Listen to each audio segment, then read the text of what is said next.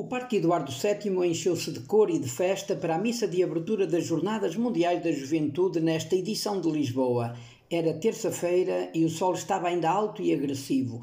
Todos os caminhos de Portugal e do mundo desembocaram ali, nesta parte emblemática da capital, marcada pelo verde das árvores e das relvas e pela beleza de uma paisagem em forma de anfiteatro, numa descida que desemboca, lá bem longe ao fundo, no Rio Tejo, depois de percorrida a Avenida da Liberdade, o Rocio e a Praça do Comércio.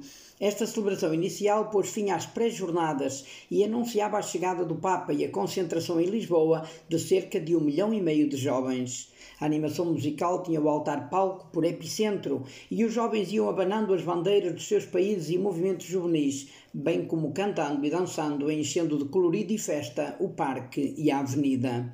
Dom Manuel Clemente, na hora da despedida como Patriarca de Lisboa, presidiu, dando exuberantes boas-vindas a todos e explicando o lema desta GMG, dando inspirado no texto bíblico da visita de Maria à sua prima Isabel.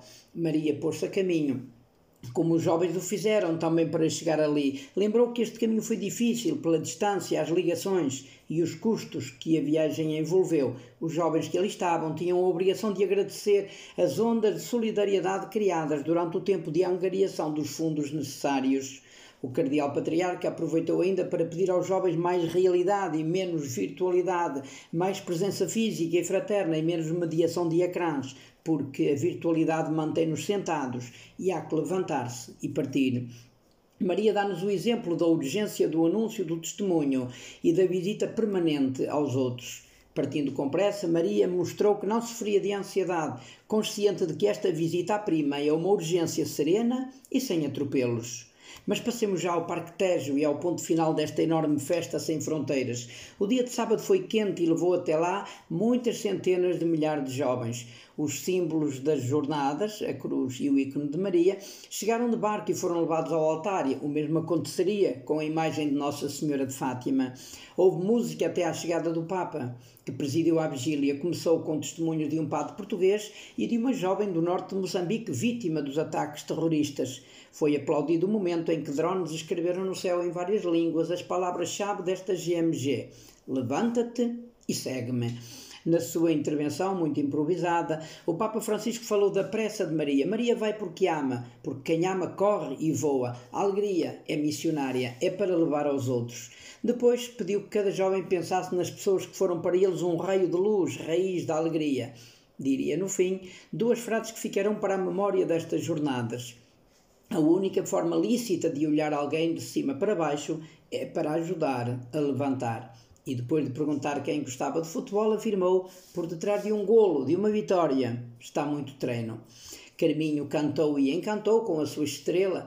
Foram de alta qualidade as coreografias do Ensemble 23, bem como os cânticos do coro. Seguiu-se um momento de adoração e o Papa despediu-se pedindo coragem, pois não se pode ter medo de caminhar. A noite foi curta para todos, quer dormissem no parque ou lá tentassem entrar pela manhã. O ambiente que os drones das TVs mostravam era de arrepiar, com a extensão diária ocupada pelas pessoas que vieram à missa de envio.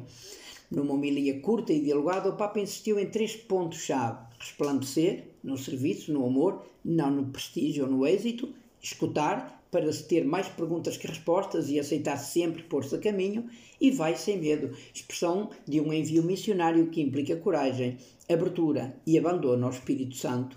No Ângelus final, o Papa repetiu obrigados, lamentou a ausência de quem não pôde vir, rezou e pediu orações pela Ucrânia e noutros pontos do globo marcados pela violência. O maior obrigado, muito aplaudido, foi para os protagonistas principais deste evento, Cristo e Maria e Seul, na Coreia do Sul, em 2027, acolherá as próximas jornadas. Até lá, em 2025, os jovens terão um encontro marcado em Roma, por ocasião do jubileu. Durante este mês de agosto, vou partilhar o que vi, vivi e senti nestas jornadas de Lisboa 2023.